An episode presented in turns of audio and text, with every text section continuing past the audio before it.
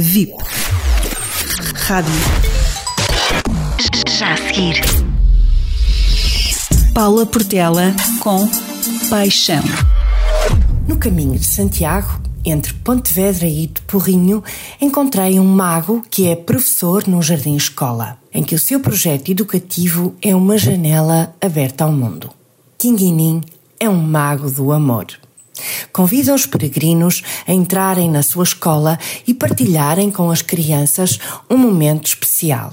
Depois, oferece-lhes uma concha feita pelas crianças e pede para que mais tarde, quando chegarem ao seu país de origem, lhe enviem uma foto desse local. E nesse dia, ele vai falar sobre as tradições e histórias daquele país.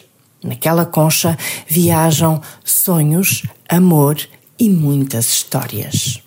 E foi assim que Quinquinim conheceu o amor da sua vida há sete anos atrás.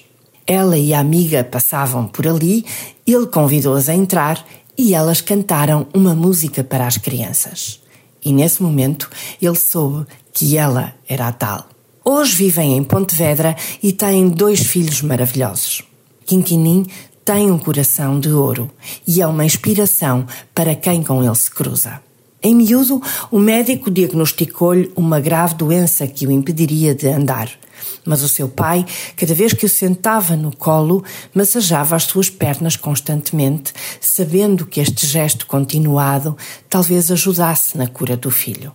E assim foi. Quinquinim é um homem ativo e, sobretudo, muito feliz. Este ser vibra em amor e transmite isso mesmo a todos os que passam na sua janela. Contou-nos histórias maravilhosas, encontros e desencontros de casais que se conheceram no caminho e que fizeram questão de com ele partilhar as suas histórias.